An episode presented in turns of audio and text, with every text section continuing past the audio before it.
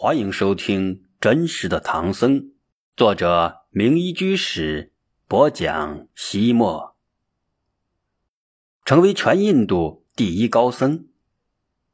屈女成辩论大法会，把玄奘在印度的游学生涯推向了最高潮，这也意味着接近了他的留学尾声。虽然他在印度取得了辉煌的成就，赢得了前所未有的尊重，但他心中却一直。迎念着遥远的祖国。早在来屈女城的途中，他已经抽时间回纳兰陀寺，与恩师戒贤大师以及法友们告了别，而且将要带回国的经书和佛像都运到了屈女城。因此，在法会结束的第二天，归心似箭的他就去向戒日王辞行。戒日王诚恳地挽留他说。弟子我继承父兄的基业，为五印度共主三十余年，常常忧虑自己的福德不广，法音不能相续，贫苦百姓不能得到赈济，故而每五年在波罗耶加国的两河之间召开一次无遮大会，将国库里的财物以及我自己的个人财产全部布施出去。先前已经开过五次，今欲做第六次，请您留下。随喜参与，无遮就是没有遮盖，任何人都可以参加。戒日王的无遮大师法会每期七十五天，请五印度的僧人、婆罗门、外道以及贫穷百姓参加，接受国王馈赠的财物。盛情难却，玄奘跟随戒日王等到了波罗耶加国的大师场。自古以来，这里就是婆罗门教的圣地，也是历代贤王布施财物的场所。据说在这里布施功德千倍于其他的地方，因为紧紧衔接着屈女城辩论大会，故而那里与会人员大都转移到了这里。再加上从各地赶来的人员，共有五十五万人之多。经过紧张的筹备，戒日王的无遮大师法会。开始了。第一天，在大师场的临时大殿之内安置佛像，以珍宝香花供养。第二天，安置日天像。第三日，安置自在天像。从第四日起，戒日王开始施舍活动。他首先施僧一万余人，每人金钱百枚，文珠一枚，细棉布袈裟一领。第五天布施婆罗门，共用二十多天，然后是布施外道，用时十天，最后四十天布施远方来的求施者以及贫穷孤独的人们。至此，国库五年来所积攒的财富，除了军队的象马兵器之外，全部布施了出去。戒日王自己更是除了一条内裤一无所有。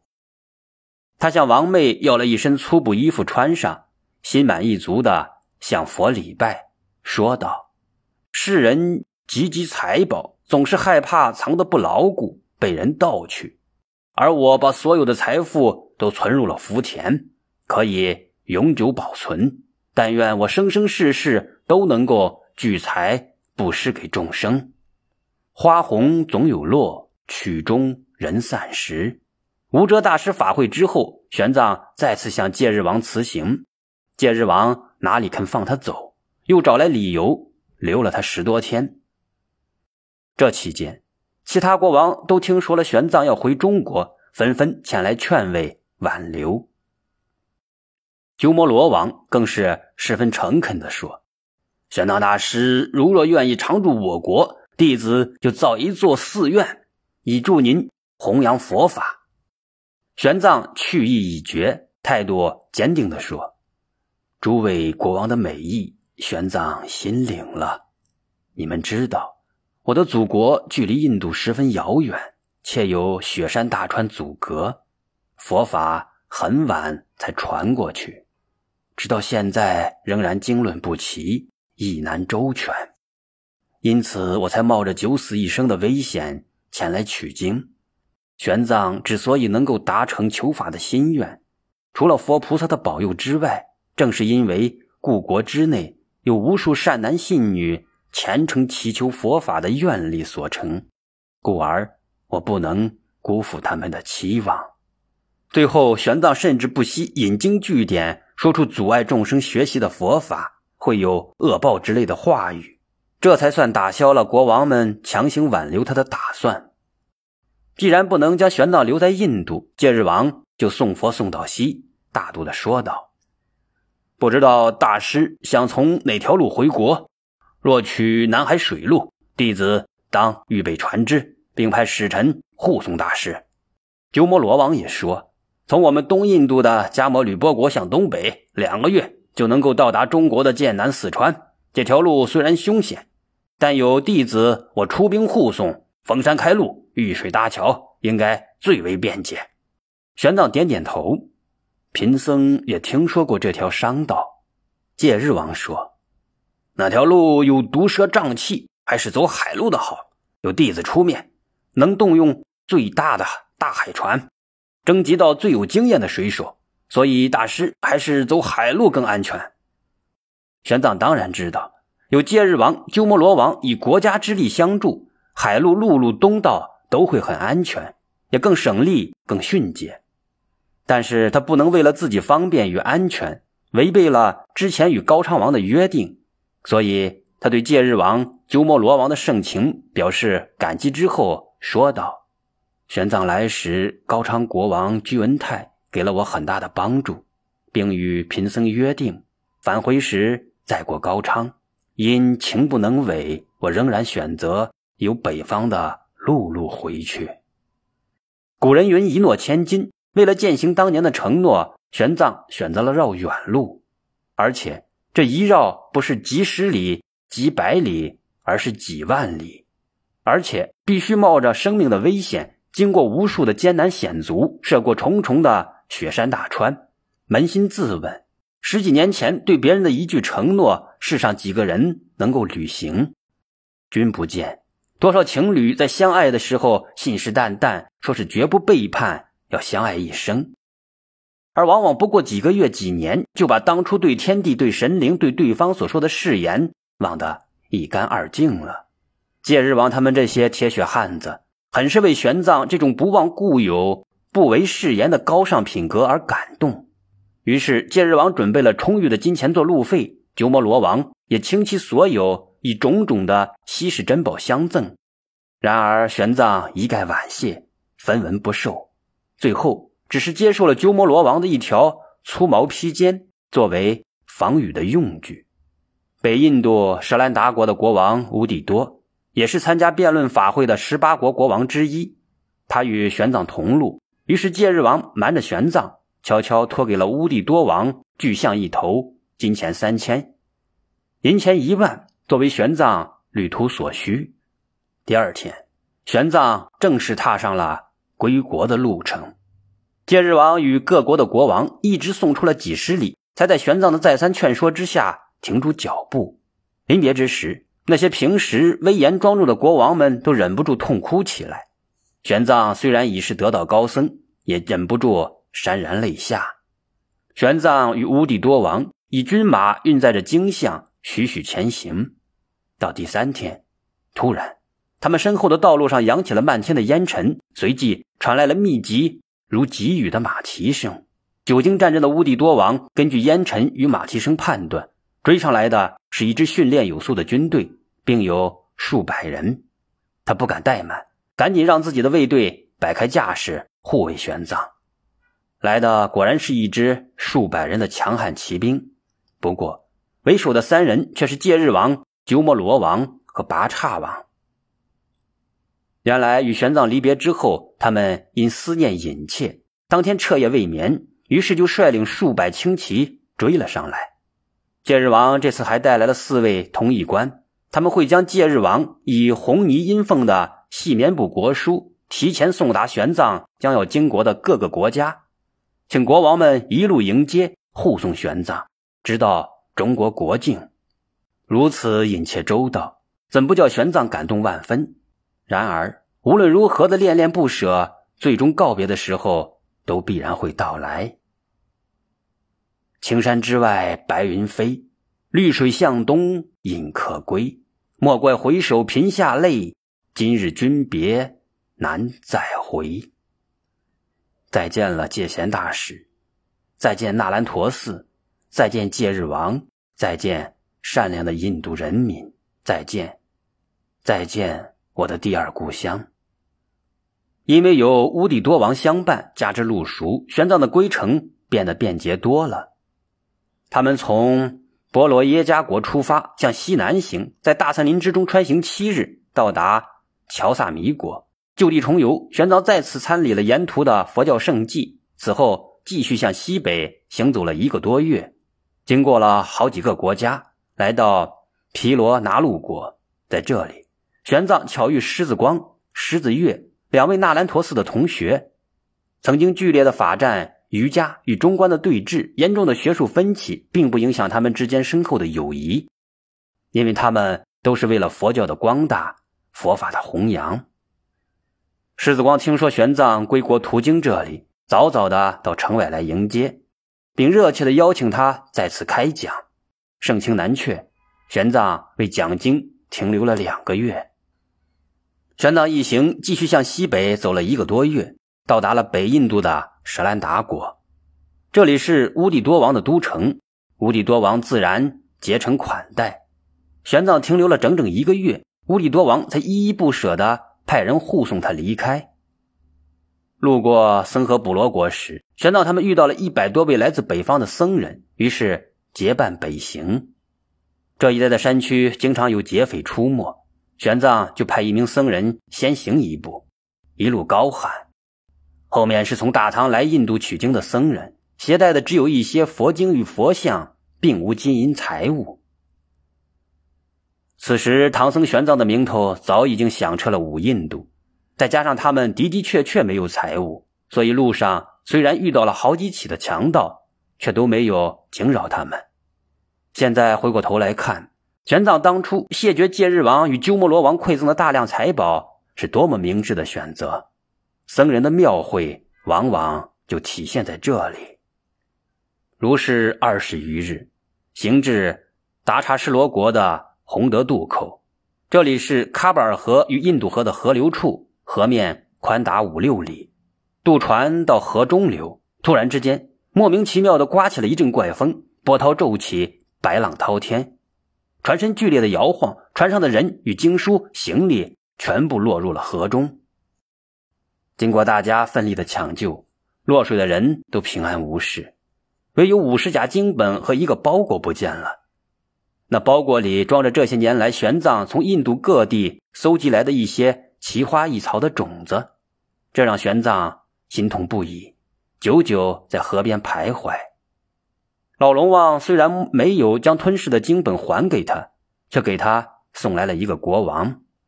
加比士王接到戒日王的国书，知道玄奘要路过自己的国家，特地赶到渡口附近的乌以加汉图城。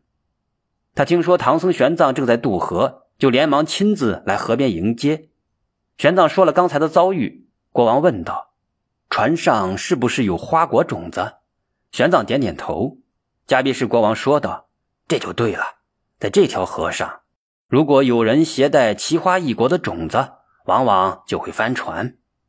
玄奘不再心疼那些花果种子，但为了派人到附近国家去抄写丢失的经书，他在这里停留了五十多天。加什弥罗国王得到消息，也远道前来与玄奘相见，流连好几天才回去。此后，玄奘随同加比世王向西北行了一个多月，到。揽博国境，加比世王派太子先回都城，操持迎接玄奘的事宜。他自己则陪着玄奘，押运着行李，随后前进。等他们来到城郊，早已有数千人的盛大欢迎队伍在等候着玄奘。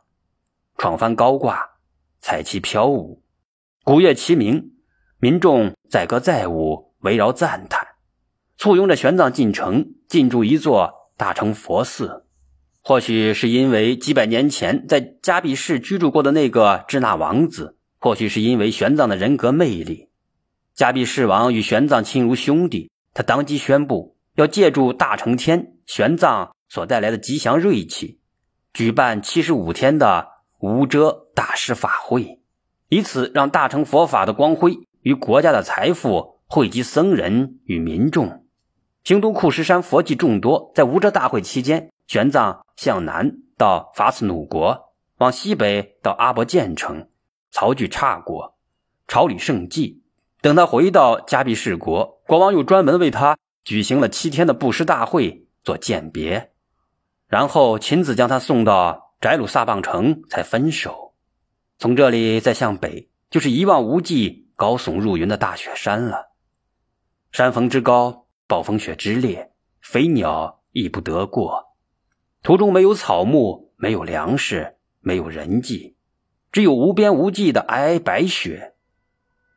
玄奘不怕印度潮湿闷热的大森林，不怕洪峰滔滔的恒河，但一看到雪山，就不由自主的想起天山，想起那次致命的雪崩，忆起他永远留在冰山上的小弟子，不寒而栗。